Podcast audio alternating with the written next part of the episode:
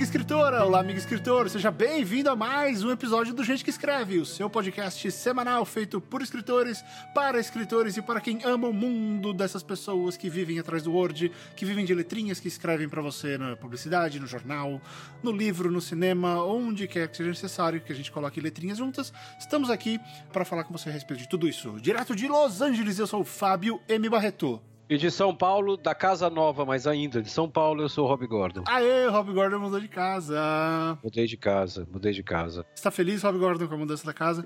Tô, eu ficaria mais feliz se a mudança acabasse, mas, mas tô, tô sim. Eventualmente ela acaba, eventualmente ela acaba. É. Sabe o que é o pior? Eu acho que eu vou seguir o seu, eu vou seguir os seus passos. Talvez a gente mude também até o final, no começo do mês que vem. Então vamos ver o que acontece aqui. Mas o programa continua, não se preocupem. E o assunto de hoje vai ser um assunto, vai ser uma daquelas aulinhas que a gente dá em aula, né? Entre aspas. Aquela cagação de regra que a gente faz. É, é cagação de regra. Aliás, eu não suporto esse termo, cara. Como isso me dá. Na... Não, eu adoro. Eu Ah, adoro. não, é, Só que ele ficou ah, banalizado, ele ficou banalizado. Exato, exato. Então, mas é uma coisa que todo mundo precisa, porque todo mundo que escreve, especialmente no narrativo, você precisa do quê, Rob Gordon? De um Word. De humor. Não, do que que você precisa na narrativa, seu animal. O Word, pra escrever sua narrativa. Não, ah, o pior é isso, a gente conversa, programa as coisas antes de começar a gravar e começa a gravar, ele escrotiza. né? Você precisa de um personagem, de um, de um protagonista para sua O história. personagem principal. o personagem principal. Então, no programa de hoje, nós vamos falar sobre como lidar, como desenvolver um pouquinho ah, com, Como conviver com essa criatura chamada né, protagonista que você inventou. da sua história. né? O, o Rob, inclusive, às vezes ele parece que é um protagonista que eu criei porque ele fica me escrotizando. Né? Ele não colabora, às vezes, com as coisas que eu preciso que ele fale. Mas... Se você entendesse um pouquinho mais de literatura, você perceberia que eu sou o anti-herói do podcast. É, eu sei. então tá bom. Pessoal, o Gente que Escreve dessa semana começa em 3, 2, 1, vai!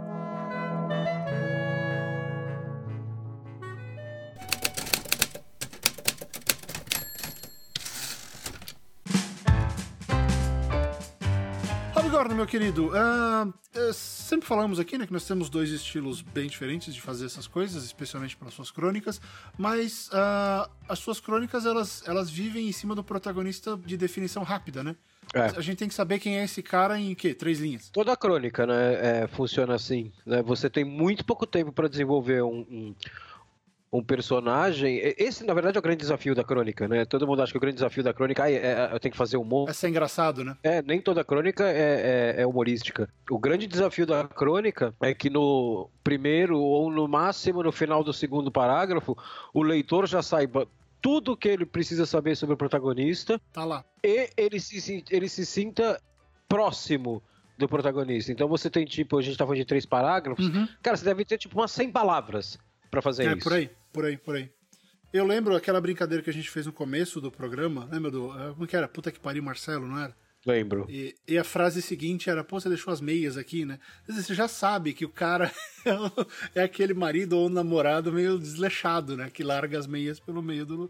Ou você tá informando muito sobre a esposa namorada, né? Que acha que as meias estão ali, ah, quando na verdade elas não estão. Mas define, já cria uma imagem, né? E, e nesse caso, né, é, tipo, ne- ne- nesse exemplo que a gente tá colocando, o fato dele largar as meias na casa, ou o fato da mulher ficar puta com isso, é tudo que o leitor precisa saber.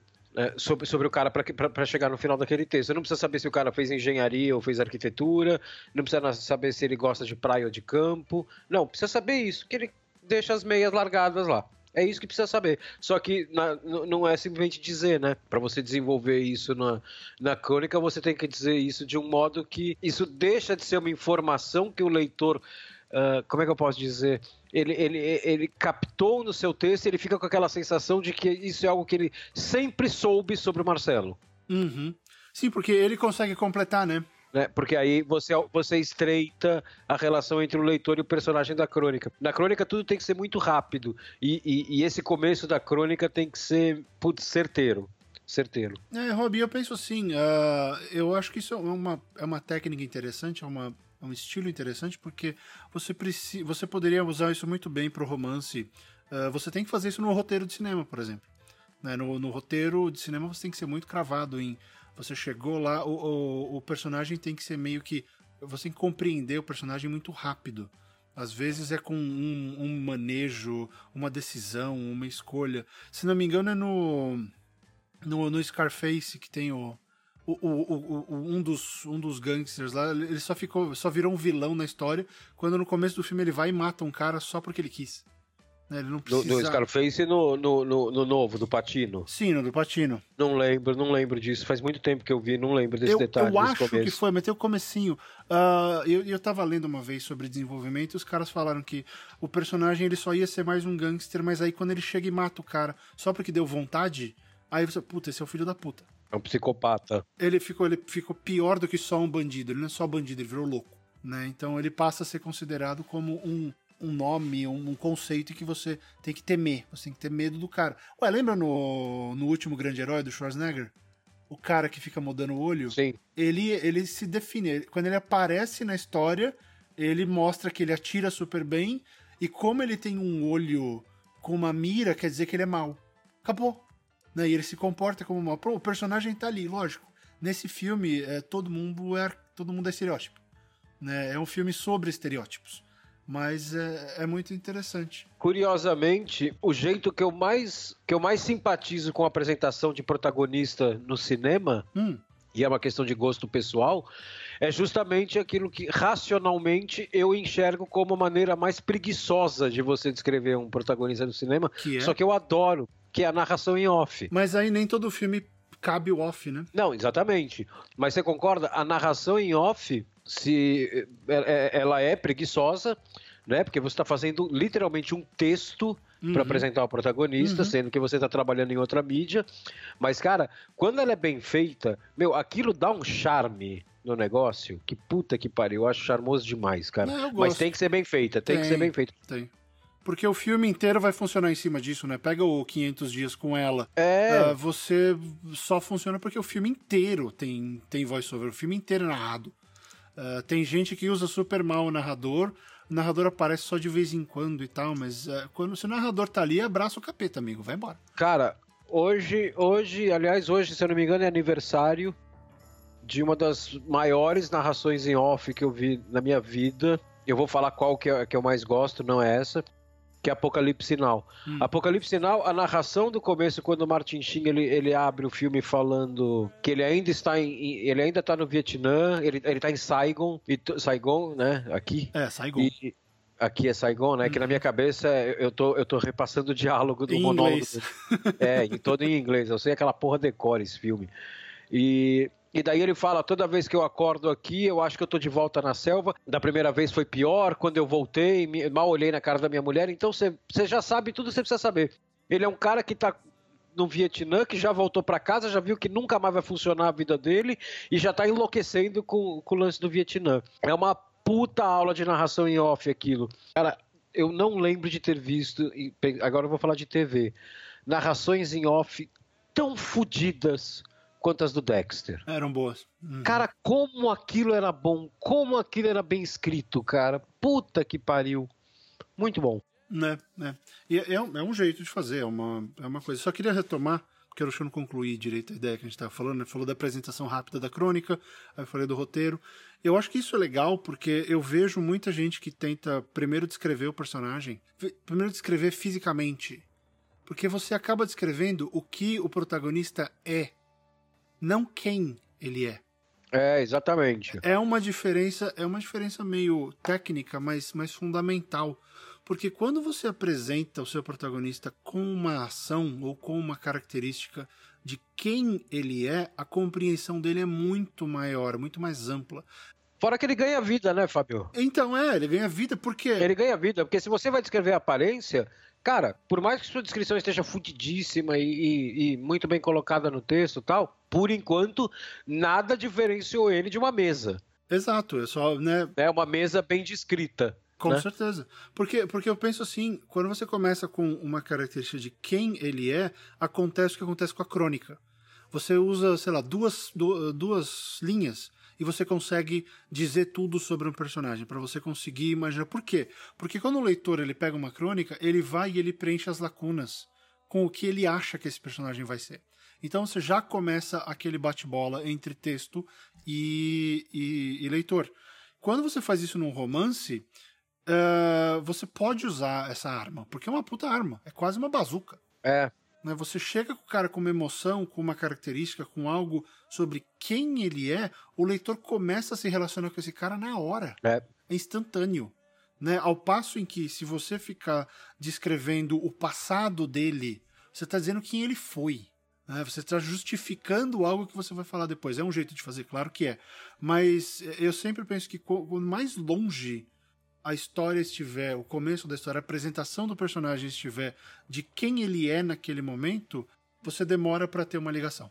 Né? Porque, por exemplo, se você começa com uma mega. com um mega flashback da vida, sei lá, de um policial qualquer, uh, você vai começar a se relacionar com quem ele foi, com o que aconteceu com ele. Você não sabe se ele tá louco.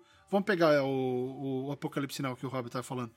Você não sabe se o personagem já tá despirocado, se ele ainda é idealista, se ele tá com medo de morrer, se ele quer ir para casa. Você não sabe nada dele se você começa só a falar do passado. Não, e fora que nesse caso, Apocalipse Now, se você mostrar o passado e o passado dele tá lá no, no Vietnã, na primeira vez que ele foi pro Vietnã e tal, né? Se você já abre com um flashback desses, a pessoa tá vendo o flashback, ela não sabe se esse filme vai se passar na guerra, se esse filme vai se passar nos anos 80, tipo um Nascido em 4 de Julho. Uhum nesse caso, o flashback precisa e, e, não acontece, né?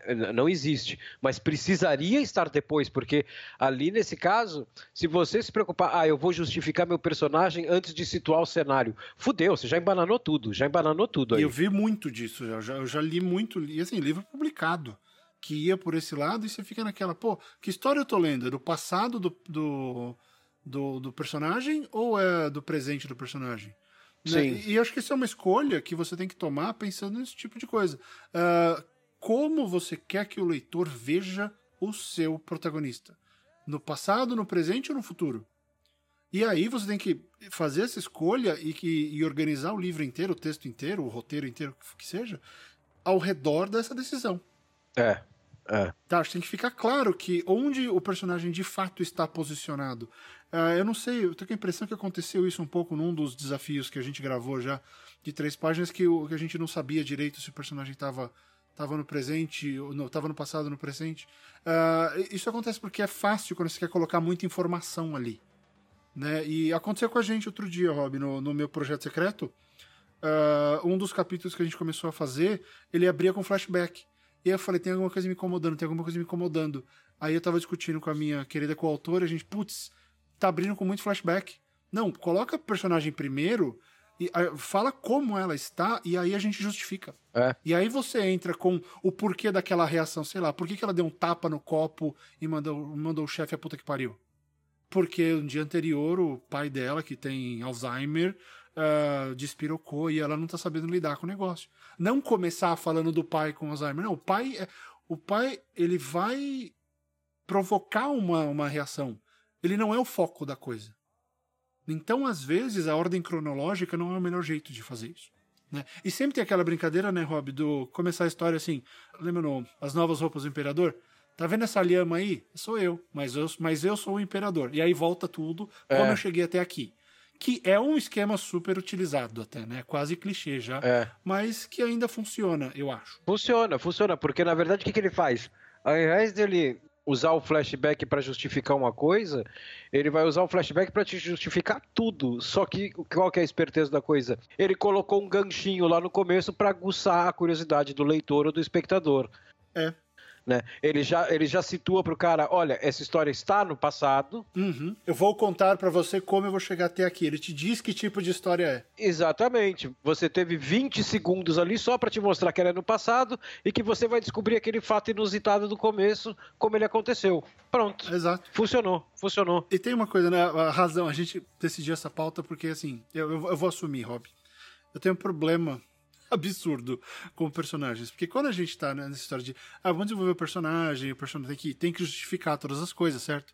Você não pode ter nada ali vagando, nada gratuito na história. Então, o que o personagem faz tem consequências. Se ele tem medo de cobras, a gente tem que explicar por quê. Né? O Indiana Jones faz isso, né?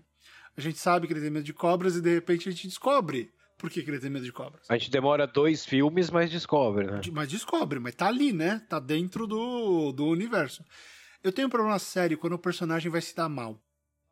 Mas não é naquele caso de, sei lá, quando o Indiana Jones vai. Quando eles vão pegar ele e vão tomar o, o artefato dele. Porque eu sei que ele vai dar uma volta por cima e eu sei que não foi culpa dele. Você reparou que o Indiana. Acho que, exceto na última cruzada, quando ele se envolve com a, com a Elsa, uh, ele não faz mais nada assim que é super. Ele não, ele não tem cagada. Ele não faz besteira. A circunstância às vezes engana ele, mas ele não toma a decisão errada de ah, não, eu vou bater nesse cara aqui porque eu acho que foi ele. É. Ele não faz isso, já reparou? Ele é muito, ele é muito cravado. O Indiana Jones não faz isso. Mas eu, eu tô falando daquele personagem que você sabe que o, quando o leitor tem mais informação do que o personagem e você sabe, não entra aí, você vai se foder. E aí o que o personagem faz? Ele vai lá e entra lá. Mesmo quando eles entram para achar a arca, para achar o mapa da cidade, eles acham que os nazistas não vão entrar. É. Né? Ele não é. E, e, a gente também tá junto. Pô, eles vão conseguir escapar, porque ele escapa. Não, aí os nazistas entram. Ah, então a circunstância sacaneia o indiana. Não ele, ele não, vai, ele não faz a burrice. Então, eu fico sempre assim. Uh, quando eu sei que seja um filme ou um livro, que eu sei que o personagem, eu sei mais do que ele, e eu falo, não, você deveria saber as coisas que eu sei, não faça isso. Ele vai lá e faz. Mas aí a gente cai no, no, no grande conceito do, da história de terror, né? Que é? Uma das grandes diversões, da, não, que é uma das grandes diversões da história de terror, é, a gente conversou sobre isso no lance do, do Hitchcock, né? É você ter mais hum. informação que o personagem. Sim, sim, sim. Porque aí você começa a ficar agoniado. Pois é, né? né? Que ele vai se fuder e que não é culpa dele. E vamos, vamos estabelecer um negócio aqui agora. O que, que você quer estabelecer? A gente tá falando aqui de, do, do, do protagonista se fuder nesse esquema que o Fábio falou, tipo do Indiana Jones, ou do filme de terror, né? A gente não está falando de protagonista burro. É né? Burro mal escrito. É cara que você vê, meu, ninguém faria esse tipo de coisa ele vai e faz. Né? Você tem um personagem que para mim é, é, é, o protótipo do personagem burro, que não é protagonista, é coadjuvante, que é a filha do Jack Bauer, no 24 Horas. no, no 24 Horas. Essa menina, ela é assim, ela tá fugindo dos sequestradores, ela escapou do cativeiro, ela tá fugindo no meio do mato. Daí ela para e olha assim e fala, pô, aqui na minha direita eu tenho uma delegacia de polícia com agentes do FBI conversando e tomando um café na porta. E aqui à minha esquerda eu tenho um celeiro pegando fogo. Acho que vou me esconder no celeiro pegando fogo. Porra, por favor, caralho. Por favor, não. Parece uma boa ideia, né? Eu vou entrar aqui. É, não insulta a minha inteligência, roteirista, por favor. Que, que, é aquela brincadeira que o. É a brincadeira que o Todo Mundo em Pânico faz, né? Em vez de pegar uma serra elétrica, você pega uma banana como arma. Né? É, é. É, mas é. E, e, assim, isso que eu falei, bom Rob ter falado, são duas coisas diferentes. A gente tá falando aqui do personagem que você já tem uma ligação com ele é, e ele não faz coisas tapadas. Não, você só sabe mais do que ele e você sabe que vai dar errado. O que acontece comigo, Rob? Quando eu vejo isso, eu, eu, eu quando eu filme, às vezes eu, eu viro a cara, eu não olho. E eu percebi que eu tenho dificuldade em escrever esse tipo de cena porque eu não gosto de fazer o meu personagem se dar mal desse negócio, tipo, não, ele vai lá encarar o, o, sujeito errado, que ele acha que matou não sei quem, e ele vai lá brigar com um cara mais forte do que ele, porque ele está certo. Ele não está certo, por que, que eu vou fazer isso? Na minha cabeça não entra que eu tenho que fazer o meu personagem ser meio tapado, porque eu já sei mais que ele. E aí, é, é um problema que eu tenho, sabia? Eu não consigo contornar muito bem esse negócio de eu vou fazer o meu personagem se ferrar porque ele precisa se ferrar, porque é assim que a gente cria empatia. Eu, sei lá, eu acabo, às vezes eu acho que ele sabe a mesma coisa que eu. Como contornar isso, Rob Gordon? Talvez um jeito, não, não, não sei se tem uma receita, talvez um jeito, mas seria escrever em primeira pessoa, porque em primeira pessoa. Não tem como ele saber. É, você tem mais controle sobre o que ele sabe, assim, é, é mais visível o que ele sabe. Interessante para você, né? Aí talvez você conseguisse criar um muro entre esse eu sei e eu tenho a impressão que ele que ele sabe o que eu sei, né? Você tapa esse eu tenho a impressão que ele sabe o que eu sei, porque é, é, é complicado você distanciar assim. Uhum. Mas talvez escrevendo em primeira pessoa faça você, sei lá, dar uma treinada com isso, não sei. É, porque, porque isso é uma das coisas que é importante para um protagonista. O protagonista, ele tem que passar por problemas ou desafios. Ele tem que ele tem que se enra ficar enrascada, basicamente. Né? E de dependendo de qual seja o seu tema, sempre você vai ter o, o problema né, de acordo. com, com o seu tema, mas é importante que o seu protagonista, um, tome decisões erradas, dois, que ele arque com as consequências dessas decisões. Porque ninguém gosta daquela história do protagonista que dá tudo certo. Aliás, que ele, que, ele, que, ele, que, ele, que ele arque é, é diferente de que ele sofra né? Porque para ser herói ele tem que arcar com as consequências, ele não pode só sofrer. É, vai além do sofrimento, é, vai. Sofrimento, ele tem que se responsabilizar por aquilo. Exatamente. Que... É, ele tem que chamar, chamar para ele. Que eu acho que é uma das coisas mais fantásticas que o Spielberg faz, por exemplo, no, no Soldado Ryan. Ele passa o filme inteiro tentando. Uh, são duas partes. Ele passa a, essa primeira parte inteira justificando a importância de salvar o Ryan. E, e aí, e, e, nesse meio tempo, ele já tá mostrando pra gente que o Ryan é um cara que ele tem que ter alguma relevância, ele tem que ter alguma coisa especial nele. E aí, quando a gente chega no Ryan de verdade, e aí você descobre que o Ryan é um cara de princípios, que ele não quer abandonar as pessoas. É que o Ryan vale a pena, né? O Ryan vale a pena. O Ryan não é um merda. É, o filme começa e termina com ele, e tem esse negócio do. E ele pergunta pra esposa, né? Me diz que valeu a pena a minha vida. Porque um monte de gente morreu salvando ele. Então é interessante porque você vê, não são as decisões do Ryan. Tem, o Ryan toma uma decisão. É, que é ficar. No, no, no, filme inteiro. Uma. É, que é de ficar. Que é não quero ir embora. Todas as outras decisões são dos outros personagens que agregam ao Ryan. Então ele arca com o sacrifício e com as decisões alheias. Então não é só eu estou sofrendo, não. Ele está carregando a vida de pelo menos são nove caras. É, são oito caras. Então as decisões de oito caras vão agregando para você, no final das contas, criar essa imagem do Ryan. Ele não é um protagonista da história. Ele nunca foi. A gente acha que é porque o nome dele tá no título, né? Mas eh, ele não é, ele, ele entra no terceiro ato. Você tem um negócio brilhante no flashback, que na primeira vez que você vê o filme, você tá vendo pela primeira vez.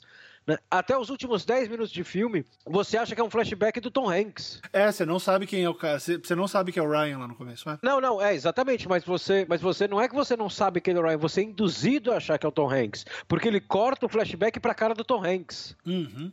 Cara, é uhum. brilhante isso, é brilhante. É, isso, é, isso é condução de linguagem, né? Você parte do princípio que quem tá te contando aquilo é o Tom Hanks. Mas é, mas como é que ele é o protagonista? Sim, exatamente, mas aí que tá. Ele é, é, é aquele negócio de enganar o espectador. Em momento algum ele falou que era o Tom Hanks. Ele simplesmente cortou e no começo do flashback dá de cara com o Tom Hanks.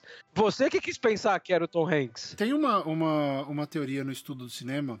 É um, é um trabalho que se faz, eu não vou lembrar agora eu queria achar um nome para falar sério. Se alguém achar, fala nos comentários, por favor. Isso vem, se não me engano, do cinema russo. A ideia é que você tenha a foto de um cara, um rosto neutro, uma imagem neutra.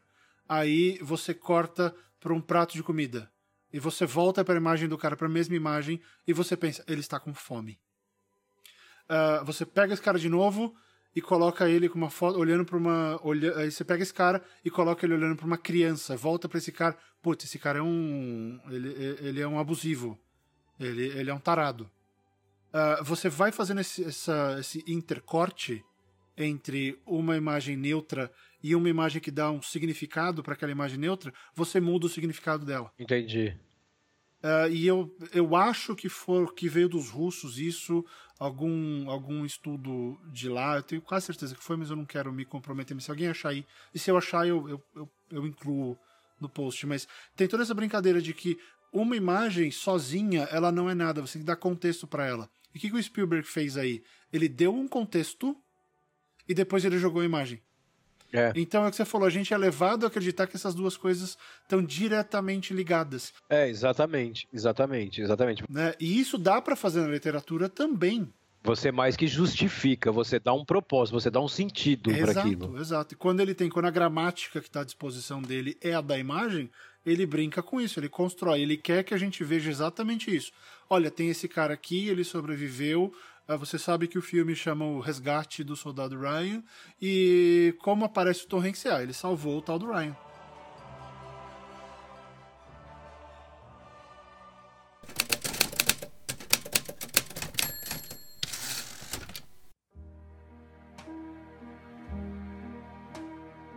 Olha, eu vou te falar, mesmo que você queira o pessoal que escreve só romance e tal, conto, crônica, entender o domínio narrativo que o Spielberg tem ajuda qualquer um. Ah, sim, sim, Sabe, sim.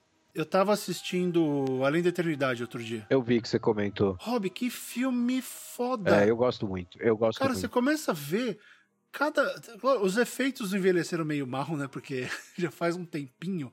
Mas toda a parte dramática daquele filme é tão bem feita. Foi. E, e- e sabe que eu fiquei meio emocionado, porque fazia muito tempo que eu não via o filme. Cara, e, é brilhante. E, a, e o- o- a condução do Spielberg, ela é tão clara e ela é tão... E mesmo as obviedades da história, elas se encaixam, porque às vezes é aquele negócio, Rob. é, Isso tem tudo a ver com o que a gente está falando. Quando você vai criar o seu protagonista, ah, tem aquela brincadeira de que né, a, a ficção tem que fazer sentido, a vida real não. Ah, e, e a gente sempre tenta ir pro mais realista possível e tudo. Eu acho que no, no Além da Eternidade o Spielberg vai meio para aquela linha do. Olha, a gente é muito mais simples do que o cinema tenta fazer, tenta aparentar, sabe? A personagem da Holly Hunter, ela só precisa de alguém. Porque ela ficou sozinha de uma maneira trágica e tal. Brutal, né? Então ela ficou, ela ficou desnorteada. É, e não, e isso vai além de qualquer discussão aí de carência. Não, não. A, a, pessoa, aquela, aquela entidade, né, a Dorina, que é a personagem, ela perdeu o rumo quando a paixão da vida dela explodiu. Ela precisava de alguém e, e a história inteira, a gente acha que a história é do Dreyfus, mas é dela É dela, é dela, é dela. né? É muito é, é, é em cima é em cima do que a Dorinda faz, é, do que a Dorinda precisa, porque é, até a cena que eu comentei, Rob, no, no Twitter foi a seguinte, que eu achei brilhante. E aí tem a ver com isso aqui. O filme começa com, com o, o, o Dreyfus e o John Goodman pilotando os aviões, apagando incêndio, e aí acontece o acidente, ele morre. Pum, beleza. E aí tem uma tem um tem um freio, né, narrativo entre o freio, aí vem a cena da Audrey Hepburn, e, e aí a história pulou um ano. A cena da Audrey Hepburn é o que? Uns 5 minutos, né? Por aí, uns 5 minutos. É por aí. Três, de 3 a 5, de 3 a 5 minutos. É um, é, um, é um interlúdio ali. O que acontece com essa cena? Essa cena joga a vida dos personagens que não morreram um ano na frente. Sim. Então, em vez do Spielberg pegar. E, e é um ano mesmo, assim, é quase um ano, faltam uns três dias para o aniversário de um ano Da morte dele. da morte dele. Então, o que que acontece? A história vai pra frente, pula um ano, e a primeira cena que a gente tem, assim, né, a cena mais relevante, é o, o reencontro do John Goodman e, e da Holly Hunter. Eles ficaram sem se ver um tempão. E aí ele chega e ele vê que ela tá num apartamentinho de merda embaixo de uma, de uma pista de pouso de aeroporto, assistindo o programa da, da, da Julia Stiles, se não me engano, fazendo, fazendo frango. Ele olha assim, sabe quando o personagem olha, que merda que você fez com a sua vida, eu vou tirar daqui. E aí os dois explodem de emoção e a gente não precisou saber que eles passaram o ano inteiro sofrendo. Eles estão sofrendo ali. Então a gente já sabe. A explosão deles mostra, putz, eles tiveram um ano de merda. É, aninho de merda, o pior ano da vida. E aí ele explode e ela desaba, começa a chorar. E você fala, você precisava saber o que aconteceu nesse ano que eles passaram? Não, você precisa saber do resultado. É. E é ali que você começa a construir, porque o John Goodman quer ajudar ela e ela tá completamente perdida. E o que que o, a, a Audrey Hepburn fala pro, pro Pete, né, pro, pro Dreyfus, ele tem que ir e, e ajudar alguém. E ele vai ajudar ela. Ele tá ajudando o bonitão piloto a ajudar ela. Pra fazer ela seguir a vida em frente. Exatamente. Então, olha isso. Olha que ele usa várias coisas para criar essa necessidade da personagem, a demanda da personagem, sem de fato ficar jogando na sua cara o que aconteceu. Ele começa a mostrar para você os efeitos desse ano, os efeitos da perda uh, do, do, amor da vida dela. E, e, isso é muito forte, isso é muito interessante. Cara, você conseguir fazer isso num livro, vai vender que nem água. Sim. Sabe? Porque é isso que a gente precisa achar em grandes, uh, em grandes histórias, em grandes narrativas. É o fato de que você se envolve com o protagonista ao ponto de, é o que eu falo, uh, do meu medo, ao ponto de não querer ver o protagonista sofrer, ao ponto de não querer fazer ele sofrer, mas você sabe que você precisa fazer isso. Porque esse sofrimento vai levar uh, o personagem a uma evolução. E é o que acontece com a Dorinda. Ela só consegue se mexer na vida quando ela sofre mais ainda e, e, ela percebe que a vida tem que continuar, embora o Pete tenha morrido. É muito. Cara, é muito insano. Sabe? E assim, isso daí é, é, é gramática narrativa básica. Assista esse filme, analise a cena, vocês vão ver que o que o Spielberg faz ali pode te ajudar a, a construir, a melhorar, a ampliar qualquer Uh, qualquer personagem, qualquer, qualquer protagonista. É muito bom. O original é do Victor Fleming, que é, é o diretor do Vento Levou. É, eu acho que ele nunca saiu aqui no Brasil. Cara, o roteiro é do Dalton Trumbo. Ah, é? Do Trumbo? Do original. Nossa. Antes dele ser perseguido, né? Que é década de 30, ele ainda trabalhava que legal. com o nome dele. Interessante, muito interessante. Enfim, eu, eu recomendo e tem tudo a ver e, e, e de verdade, o que o Spielberg faz com os protagonistas dele é fantástico. Você pode transferir isso para um conto, para um romance muito fácil, sabe? O que ele fez com Schindler, o que ele faz com o pessoal Jurassic Park, uh, Minority Report, o, o, o, Tom, Tom Cruise, o personagem é fantástico ali, por causa de, desse guia. Então, o, o Spielberg ele sabe como te apresentar um personagem rápido e ele apresenta a alegria, a tristeza e o problema do personagem super rápido. No Minority Report você já sabe que o cara perdeu o filho, que ele tá se drogando e que ele tá na merda.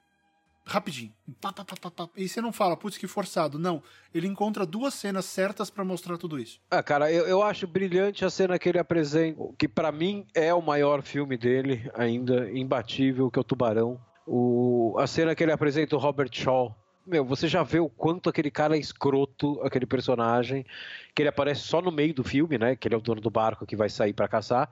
E aí tá toda aquela discussão, aquele debate da, que eles estão numa sala dentro da escola da cidade, o xerife, o prefeito, todo mundo debatendo e as autoridades e, e a mãe do menino que morreu e todo mundo gritando. E de repente, meu, você começa a ouvir aquele aquele barulho insuportável, cara. Daí todo mundo para, olha, tá ele passando a unha na lousa para fazer as pessoas calarem a boca. Você fala, meu Deus do céu, cara, meu Deus, que pessoa podre, assim com aquela cara de caipira.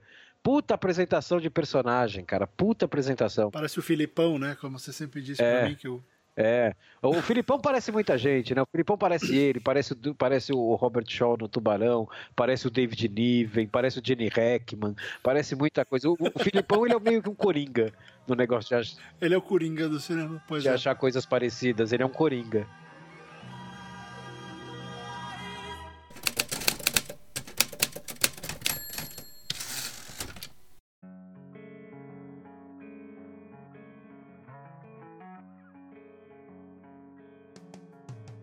Que mais que a gente precisa fazer com o protagonista? Você tem que apresentar ele bem, a gente já falou. Você precisa fazer ele arcar com as decisões dele. Isso daí todo filme de luta da década de 80 te ensina. É. Tá? O personagem vai lá, ele luta com o cara mais forte, ele toma uma sova, e aí o arcar com a consequência é o quê? Vou treinar um monte, vou ser melhor para vingar a morte do meu irmão, barra namorada, barra pai, barra mentor, uh, ou cachorro. Se, eu, se, se, se você fizer ele não tomar decisões erradas, né? Se você não fizer o seu protagonista sofrer física ou moralmente, você cai no negócio que, tipo, é o clichê do, do, das histórias ruins, né? Do, que, que o cara que não gosta do personagem fala que as histórias dele são assim, mas não são todas, que é o super-homem é, é o indestrutível, né? Ele é inabalável moralmente. Se você pegar as histórias em quadrinhos do Super-Homem, do, as mais antigas, anos 50, anos 60, especialmente quando a DC estava meio perdida, antes da Marvel chegar e chutar tudo pro alto de novo, que nem a DC tinha feito 20 anos antes. É, cara, você, você tem um protagonista que, assim, não dá nem graça torcer pro cara, porque você sabe que ele vai se dar bem. Né? Nada vai acontecer com o cara. A bala ricocheteia no peito do cara. Né? E o melhor que tinha era bala, né? Era bala e bomba. Nada, não acontecia nada com ele. É. Então, assim, de vez em quando tem uma história que, porra, talvez a Lois Lane se foda, talvez o Jimmy Olsen se foda se ele não fizer e tal. Mas, assim, é, acaba ficando sem graça, acaba ficando sem sal, né? O, o, seu protagonista, quanto mais ele se fuder, e mais. Quanto mais ele se fuder, mais humano ele vai ser. E quanto mais ele arcar com as decisões erradas que fizeram ele se fuder, com as consequências, mais heróico ele vai ser. Tese só lembrando, nem toda história precisa ser a jornada do herói. Ainda tem gente achando que toda história precisa ter aquela mesma estrutura. Não precisa. Tem um monte de estrutura por aí, vai atrás, se informe a respeito de estruturas e tente a sua. Porém, o protagonista, ele precisa chegar a algum tipo de conclusão. É, ele precisa ter uma resolução. A sua história tem que chegar a um fim. Uh, fim aberto, embora eu goste, é uma coisa que editores não gostam e muitos leitores querem encher você de porrada. Porque você publicou um final aberto. Porque assim, como você ousa não me contar o que aconteceu? Né? Ah, porque você não sabe. Não, às vezes eu sei não quis contar. Mas é, não é todo mundo que gosta de final aberto. Então é, é interessante que, mesmo que você não coloque na sua história, que você tenha uma resolução. Então, o que você plantou no começo da história, de qual é o problema do seu protagonista. E se você não fez isso lá atrás, é, é bom que você volte e faça. É. Né? é. A história tem que ter uma razão de ser. Você tem que salvar alguém, descobrir alguma coisa, sair da fossa, Hum, se redescobrir como pessoa ou como profissional. O que mais dá pra fazer, Rob? Uh, impedir uma atrocidade, um, um, ato absurdo. Você tem que fazer alguma coisa. O protagonista tem que fazer alguma coisa, ponto. Seja lá o que, seja lá o que for. Ela tem que fazer alguma coisa. No final da história, essa coisa tem que acontecer. Tem que fazer, tem que ter feito essas coisas. É aquela lei da física. Quanto, quanto tempo o trem demora para ir do ponto A para o ponto B? Né? Se a gente trocar o trem pelo seu protagonista, você tem que ter esse ponto A Delta S sobre delta T. Quanto tempo ele demora para ir do, do ponto A para o ponto B, o trem? Né, nas, nas, provas de física era assim. Cara, se você trocar o trem pelo seu protagonista, o ponto A é ele no começo da história e o ponto B é ele no final da história, sendo que ele resolveu o começo da história. Ele tem um problema no ponto A, quando ele, ele chega no ponto B, quando ele resolve. O tempo que ele demora para chegar e como ele, e como ele faz para chegar, é, essa é a sua história. Agora, uhum. você não pode pegar ele no ponto A ir até o meio do ponto do caminho para o ponto B e voltar para o ponto A, ou ah, não, vou virar agora e vou para o ponto C. Não, não. Você estabeleceu um problema no ponto A, esse problema vai guiar a sua história até o ponto B. É, exatamente. Né? Você não pode. É, é, e aí você usa, como o Fábio falou, você usa a estrutura que você quiser, você usa a forma narrativa que você quiser, você usa os truques que você quiser. Mas o que você estabeleceu lá no A tem que concluir no B no final da história. E isso, isso é lei, isso, isso não se muda. É, e tem muita gente que acha que, ah, não, mas eu posso ficar mudando várias coisas, não tenho que resolver isso. Não, você tem, porque isso eu falo, falava para os alunos do Conte, que é o seguinte, quando você começa uma história, você faz um acordo com o seu leitor. Fala assim, ó, nós vamos falar sobre isso aqui, tá? Esse é o nosso tema, esse é o nosso assunto, esse é o nosso o problema, a gente vai falar sobre essa questão. Se você chegar ao final da história e não concluir nada, ou não, não chegar a lugar nenhum com a discussão, o seu livro foi inútil. Tá perdido. Tá perdido. Você, é interessante que você tenha. Como é que eu vou chamar isso direito? Um, é, é, esse negócio, você, você faz uma proposta no começo, falar sobre isso, e no final você tem que entregar algo em relação ao assunto que você prometeu. Você tem que, você tem que dar algo pro leitor para justificar o tempo que ele, que ele dedicou a você. É mais fácil visualizar isso quando você pensa, personagem perdeu a moeda no começo da história, protagonista tem que encontrar a moeda até o final da história. Então é muito fácil pensar isso como um objeto. Né? Se, uh, ele não precisa encontrar a moeda, mas você tem que saber o que aconteceu com a moeda no final da história. Se ele vai conseguir a moeda, se ele perdeu a moeda para sempre, ou se ele pegou a moeda, mas deu para alguém para salvar uma vida, sei lá. Uh, alguma coisa tem que acontecer com essa proposta inicial, com esse seu, com esse seu primeiro contato com a história. É, e isso é importante porque muita história, Rob, não tem isso, né? O, o autor esquece de, de fazer esse contrato com o leitor. É. O autor esquece de avisar para o leitor é, que, olha, é, é, é sobre isso que a gente vai tratar. Tá? É muito interessante que você diga pro seu, pro seu leitor, olha, o, meu o nosso livro é sobre resolver esse caso aqui, ó. Alguém matou o marido da loira misteriosa e o detetive vai descobrir quem matou. Pronto. Né? Se você não fala sobre o que é, você pensa assim. Vou perguntar pro Rob, acho que já, já faz o exemplo. Rob, você compraria um livro sem saber qual é a temática da história, que tipo de história ele vai contar para você? Sem saber absolutamente nada sobre ela? Não, você vai, você vai saber o gênero, com certeza, pela capa. Você vai saber alguma coisa, mas você compraria alguma coisa sem saber Uh, sei lá, a gente, a gente comentou muito sobre falar de hard boiled, acho que vai ter um programa sobre isso mais pra frente.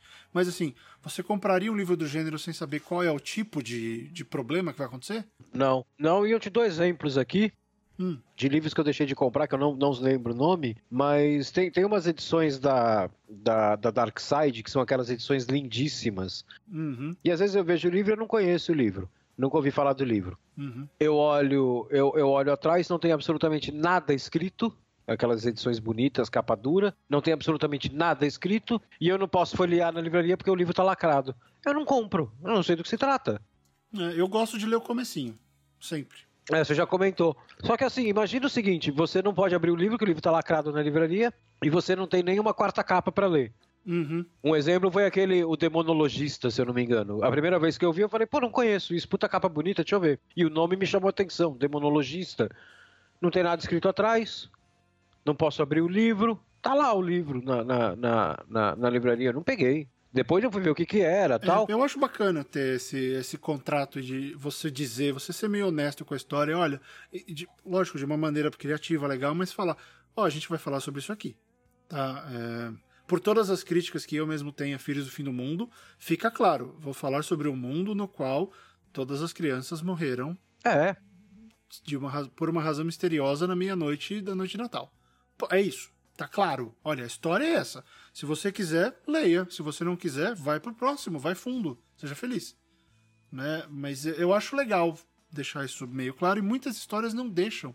Outro dia eu mesmo fiz uma análise aqui de uma leitura crítica que o livro, sei lá, o, o autor resolveu me contar sobre o que o livro falava lá pela página 60. é, é. E, e em vários momentos antes ele ficava: Ah, esse livro não é sobre isso. Sério? Você tá me dizendo sobre o que ele não é? Eu preciso saber sobre o que ele é para eu me decidir. Mas isso não falava nem, não falava nada em quarta capa, em orelha, em nada? Não, não tinha. Eu, não, eu só leio. Eu leio Word, né? Quando eu faço leitura crítica. Ah, desculpa, era leitura crítica. Eu achei que fosse livro impresso.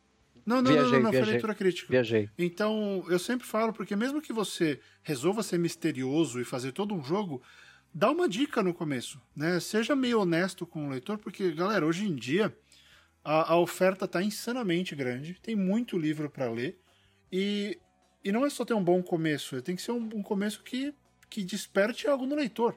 Então você tem que dar alguma coisa para ele. É, exatamente. Eu, eu acho que assim, você vai lançar, por exemplo, um e-book. É, pensa que a Amazon mostra 10 páginas, tem que ter alguma coisa boa nesse sample das 10 páginas. Quando o cara clicar lá, Não, não, mas, não, mas independente disso, você pode ser misterioso o, o quanto você quiser dentro, da, dentro do, do, da sua história, porque ali você é escritor, você tá, tá, tá tratando o, o- a pessoa que está lendo aquilo como um leitor, aquele é seu estilo. Pô, se você acha que vai funcionar, vai em frente. Só que assim, você vai lançar um e-book, né?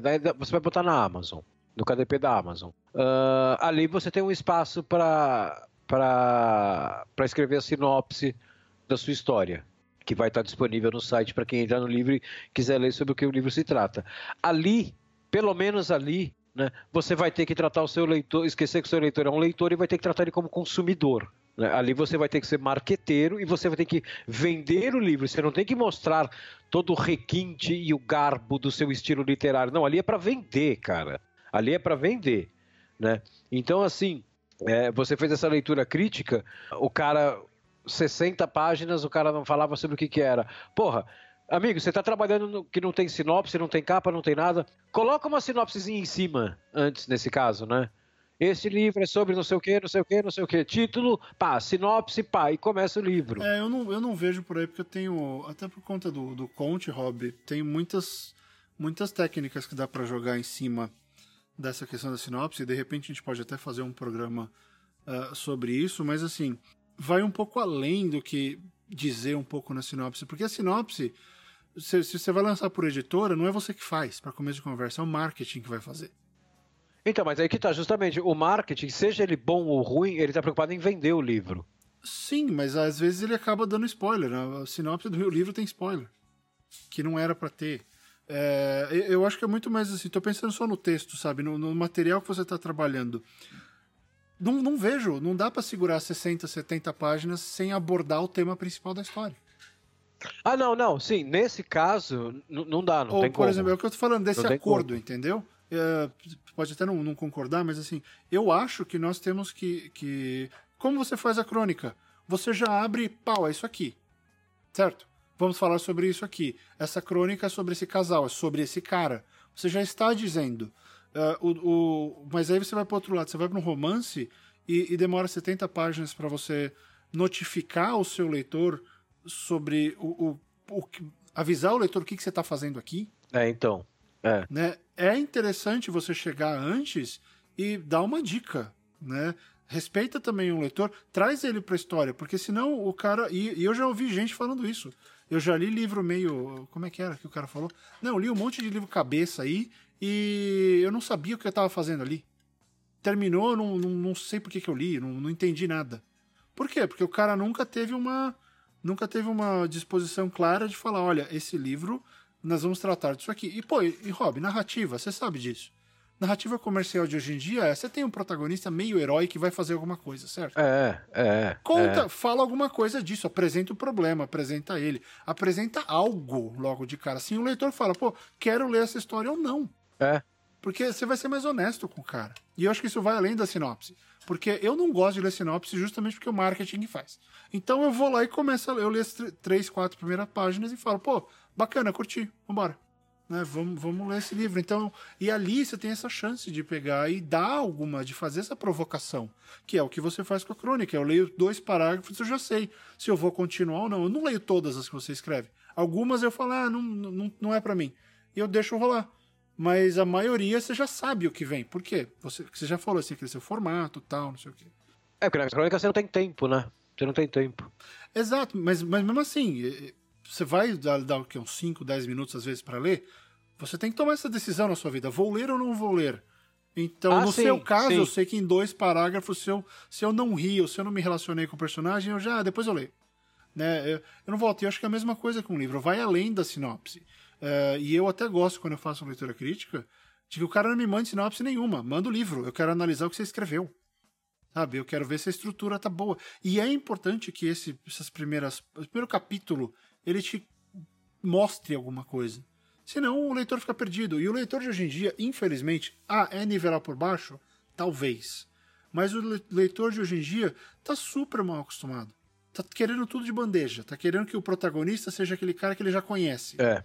É. E outro dia eu vi isso, inclusive. Ah, mas esse protagonista é muito diferente. Porra, esse deve ser bom, ele é muito diferente. É. Não, as pessoas querem o mesmo cara, a mesma menina. Não, o consumidor de histórias ele tá, ele tá muito mal acostumado. A prova disso né, são acho que a gente já falou disso aqui, né? Há pouco tempo atrás, aquelas dezenas de milhares de pessoas que acham que o, o final de Inception é genial porque elas não entenderam o final. Então, o final é explícito. Uhum. Né? O, o, o final não é nem aberto, né? É, ele, ele, ele tá ali na tela mostrando a sua cara. É, sabe? Não, não é do tipo, meu Deus, o que será que aquilo quer dizer? Quer dizer aquilo que você tá vendo mesmo, cara. Tá, tá ali, ó, tá ali, tá, tá na sua frente. Mas. Então, assim, tem que ser tudo mastigadinho e tal. O consumidor de histórias, ele anda bem preguiçoso, cara, bem preguiçoso. E você pode bagunçar essa situação, você pode querer mexer com tudo isso, mas é importante que você tenha a chance de conquistar esse leitor. E como você vai conquistar? Sendo claro com ele, olha, vai ser isso aqui, tá? A minha história é sobre esse cara procurando essa esmeralda na Amazônia. Se você quer, vem comigo, se não, vai ler outra coisa.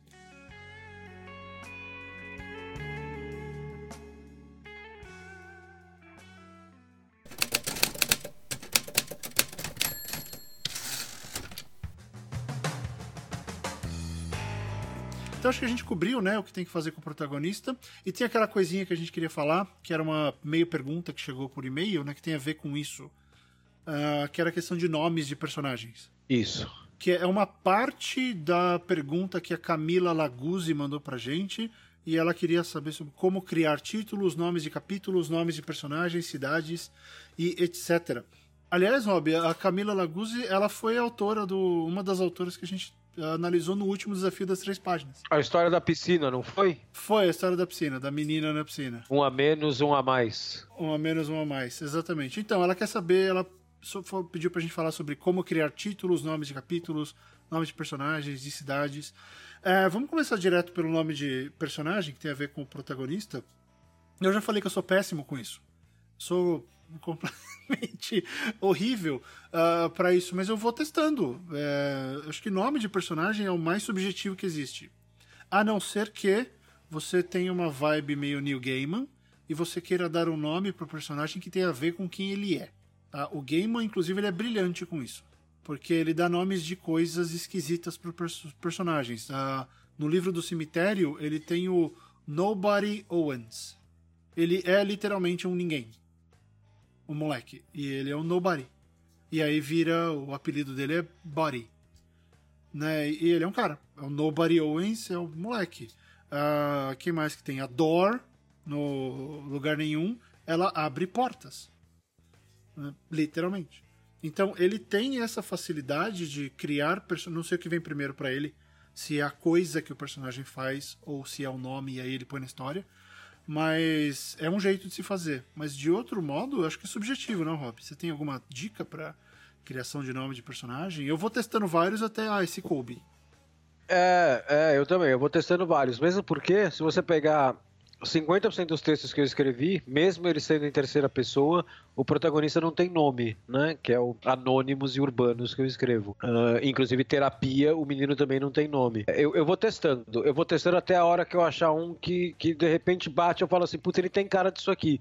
Mas já aconteceu de eu chamar ele de X e chegar no, no final da história voltar e falar: não, não, não, é, é, Y, é Y. Eu tô o tempo inteiro pensando nele como Y, é Y, não é X, não. Eu acho que esse é o caminho, vai testando só. Vai testando até, até achar. É, porque sempre tem aquele nome que vai encaixar como uma luva pro seu personagem. Sabe? Ah, você tava chamando de Marcelo até agora e chega no final, você, nossa, mas esse cara é Otávio. É. Sei lá por quê. É, porque assim, os nomes, uh, os, os nomes, primeiros nomes em português, eles não têm muito essa essa característica, por exemplo, de significarem alguma coisa, né? Não tem um nome que, que também é substantivável. É, como, por exemplo, se você chama um cara. O inglês tem isso, você dá uns nomes estranhos e eles significam coisas. Você pode chamar o cara de mesa. Ó, oh, o, o paredão tá chegando. É. O paredão é apelido, tudo bem, mas é o paredão, você já sabe que o cara é grande. Aí de repente o cara é baixinho e magro. Então tem uma piada. É, mas aí é apelido, não é nome, ninguém chama ninguém de paredão. Mas eh, tem que ver, depende de. Primeiro pensa quem é esse personagem, uh, o que ele representa para você. E aí procura alguma coisa que tenha a ver com isso. Alguma coisa que, que se ele é um cara forte, você pode procurar um nome mais forte, mais. Uh, mais imponente. Mais, de mais presença, sabe? Aquele nome que você fala e chama atenção, mais imponente. Você pode querer dar um nome mais sutil, você pode querer dar um nome curto um nome super longo, sabe? Ah, eu preciso que ele se chame Rio de Brando. Sei lá por quê. Porque tem um apelido, vão brincar com o nome. É, é complicado, depende do que o seu, de quem o seu personagem é, para você ter alguma estratégia para encontrar um nome. É, é, meio complicado. Tem um nome que eu ainda vou usar hum.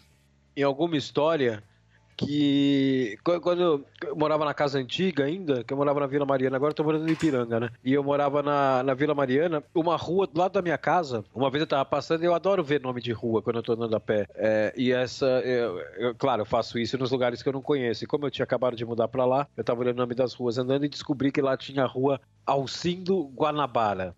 Alcindo Guanabara. Depois eu até fui pesquisar quem foi Alcindo Guanabara e tal, e agora eu não lembro. Mas, cara, na hora eu fiquei meio que apaixonado por esse nome que eu falei, meu, Alcindo Guanabara, cara, é, é tipo, é muito nome do, daquele funcionário público pacato que a, a, a história vai, vai fuder muito a vida dele, sabe? É uma história do Nelson Rodrigues. Né? É, exatamente, ele é um personagem do Nelson Rodrigues. Só falta ele chamar a, a, esposa dele de minha filha. Cara, eu tô com esse nome na cabeça, eu tô guardando a história ainda pro Alcindo Guanabara. Eu vou usar esse nome.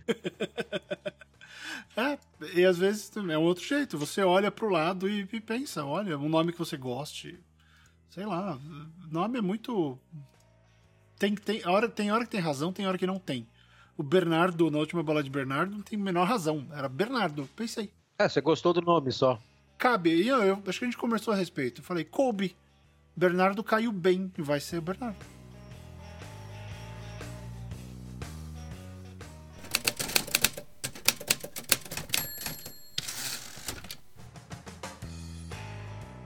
Criar títulos. Criar títulos, a gente pode de repente falar isso mais para frente. Era uma das, uma das unidades inteiras lá do Conte sobre criar títulos, mas rápido, rápido tem que ser alguma coisa relevante para a história, alguma coisa que transmita para o seu leitor o que é a sua história. Que sintetize sua história de forma, é. de forma charmosa, né? Não é, simplesmente ou às vezes descritiva. é um elemento, é, às vezes é um elemento, é uma coisa que você quer que o leitor, lá no meio do livro, o seu sua história se chama, sei lá, eh, perseverança. E lá no final, no meio do livro, você descobre por que, que é perseverança. É. Né? Não é uma coisa óbvia que você vai falar no primeiro parágrafo. Ah, já vi muito isso no final. O título do livro está no último parágrafo, está na última frase, está na, tá na última, na última palavra, né? Bem no finzinho. Dá para fazer isso. É alguma coisa que eu acho legal que o leitor saque porque você deu esse nome. Então tem que ser um elemento da sua história. E como o Rob disse, é alguma coisa que sintetize uh, sobre o que a sua história vai tratar. Não adianta nada você falar, escrever o um livro chamado uh, Na Lama e, e o seu personagem nunca estar na lama ou estar na merda, que também é né, um sinônimo de estou na lama. Uhum. Tem, tem que ter a ver, tem que ser alguma coisa que. Uh, novamente, aquele contrato que eu falei do começo da história. É, como você. O que é a sua história? Você está dando um elemento, mais um elemento para o leitor querer ler a sua história. Então você vai dar um elemento com a sinopse, e você vai dar outro com o título e outro com a capa. São os primeiros contatos. Primeiro é a imagem da capa, o segundo é o título. Então, elemento 1, um, elemento 2, sinopse é o terceiro. O cara tem que ver a capa e olhar para o seu título e falar: pô, interessante essa mistura desse leão aqui atrás com o título, sei lá, uh, Último. É o último leão? É o último humano contra uma sociedade de leões? Não sei, último, por que será? Hum. Né? E aí a sinopse vai e vai um pouco além. E aí o começo da sua história tem que mostrar o que, que ele está fazendo ali. O que eu estou fazendo aqui? Ok, é o último humano contra um monte de leões. Ah, e esse humano, o que, que ele quer? Ele quer destruir os leões ou ele quer fugir? Aí você vai descobrir o que é. Ok, eu quero ver se ele vai conseguir fugir. Então, é um... Uh, acho que tem que ser por aí. Nomes de capítulos, putz, é... Sei lá, eu não gosto nem de pôr nome em capítulo, eu gosto de colocar um, dois, três. É, eu também, eu também. Eu tô lendo agora o uh, The Wise Man's Fear, que acho que é o Medo do Sábio. É, é, o segundo do Patrick Rothfuss, né, o Nome do Vento, e agora o, o Medo do Sábio. O, os nomes de capítulos são elementos que estão na história. Então, de repente, o capítulo é uh, falsa. sei lá, falsidade. Em algum momento ele pega e usa a palavra falsidade dentro do capítulo. Não é sobre falsidade, mas a palavra está lá e tem a ver com o tema. Uh, ou ele dá um nome, né? uh, uma noite, uma noite inesquecível. E aí essa frase está em algum lugar. Ele, ele simplesmente puxa alguma coisa do capítulo e, e eleva a, a, o chapéu da história. Mas assim, eu acho que capítulo é mais fácil, porque capítulo não é obrigatório, né? Tipo, ah, putz, eu não tô conseguindo dar nome pro capítulo. Cara, o, o, os numerais estão aí para isso, cara. Um, dois, três, quatro.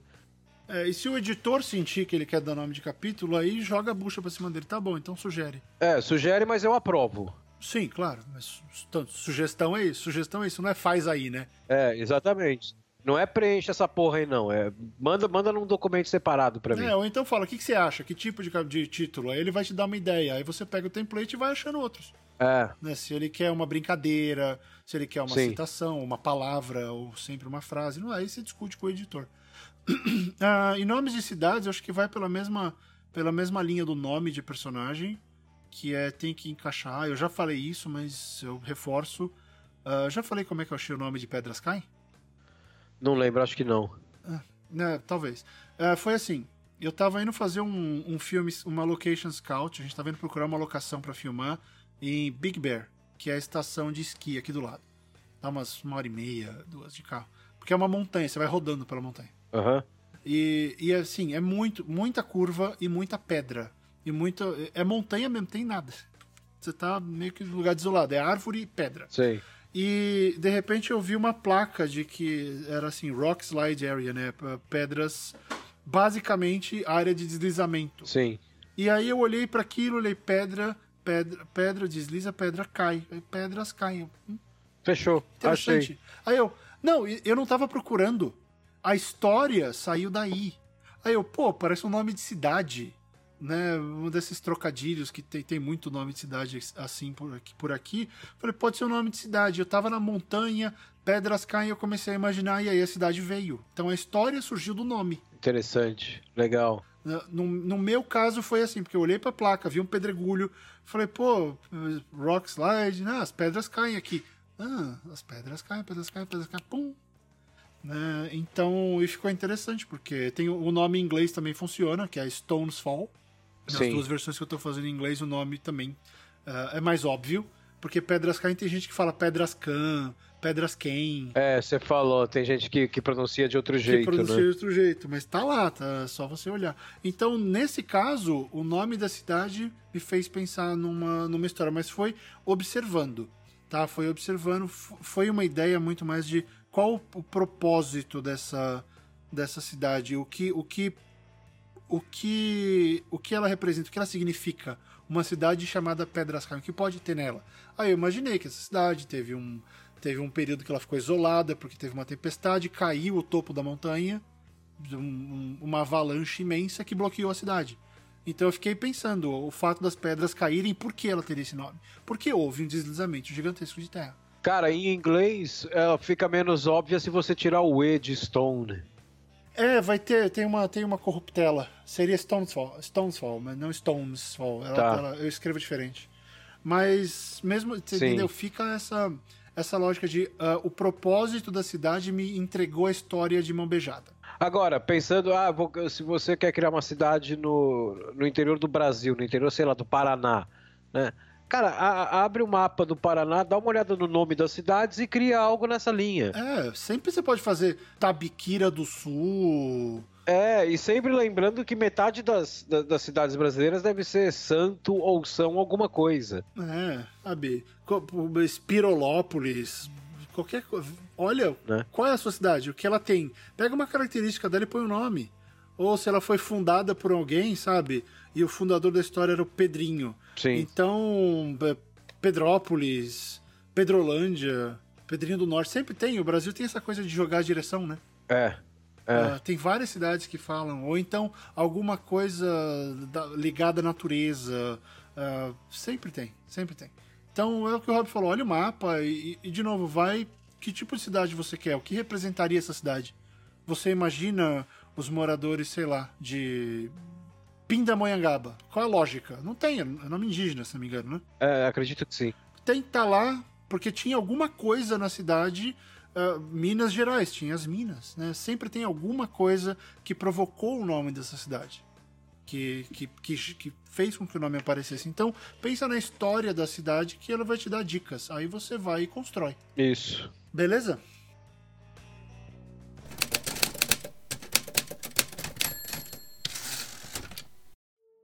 Então fechamos. Ah, muito bom, muito boa discussão, muito boa discussão.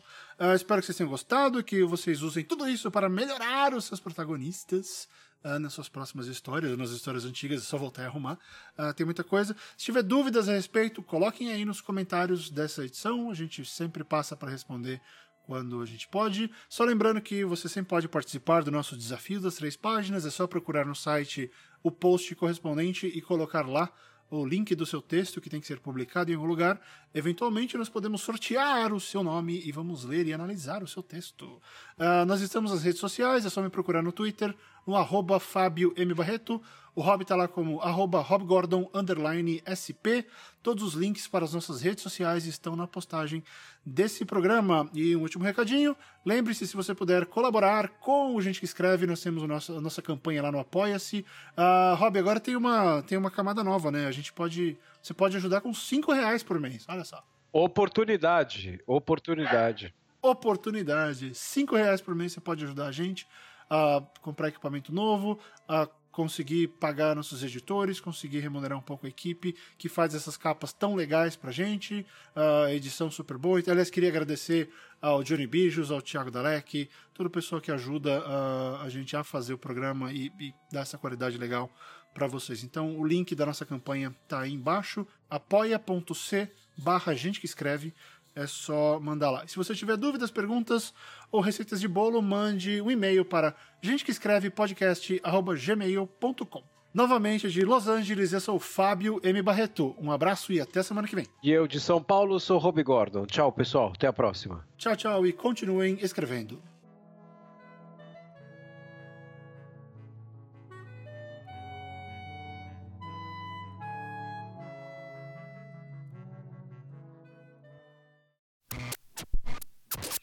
É, Você passa o filme Você inteiro. tá comendo, Rob Gordon?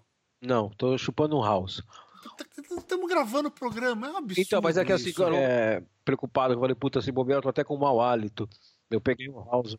Mastiga eu- esse house. Ma- Eu tô, é, é house eu tô mastigando, é por isso que você tá ouvindo barulho. É house preto. É house preto, bala de Então, pai. É bala Mas- de pai. Mastiga, bala de pai. Mastiga, vai fundo. Peraí, peraí. Pronto. Esse programa não se leva a sério. Esse podcast foi editado pelo Pod História. podhistoria.com.